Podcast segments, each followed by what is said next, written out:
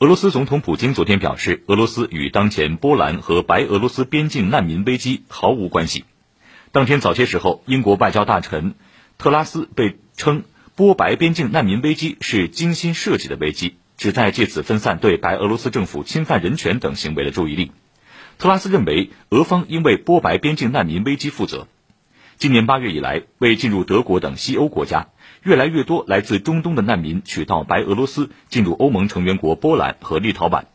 波利两国边境管控压力随之加大。据报道，由于边境地区没有足够的食品、水和医疗保障，再加上需要躲避波兰和立陶宛方面的抓捕，大量难民处境艰难，已有多人死亡。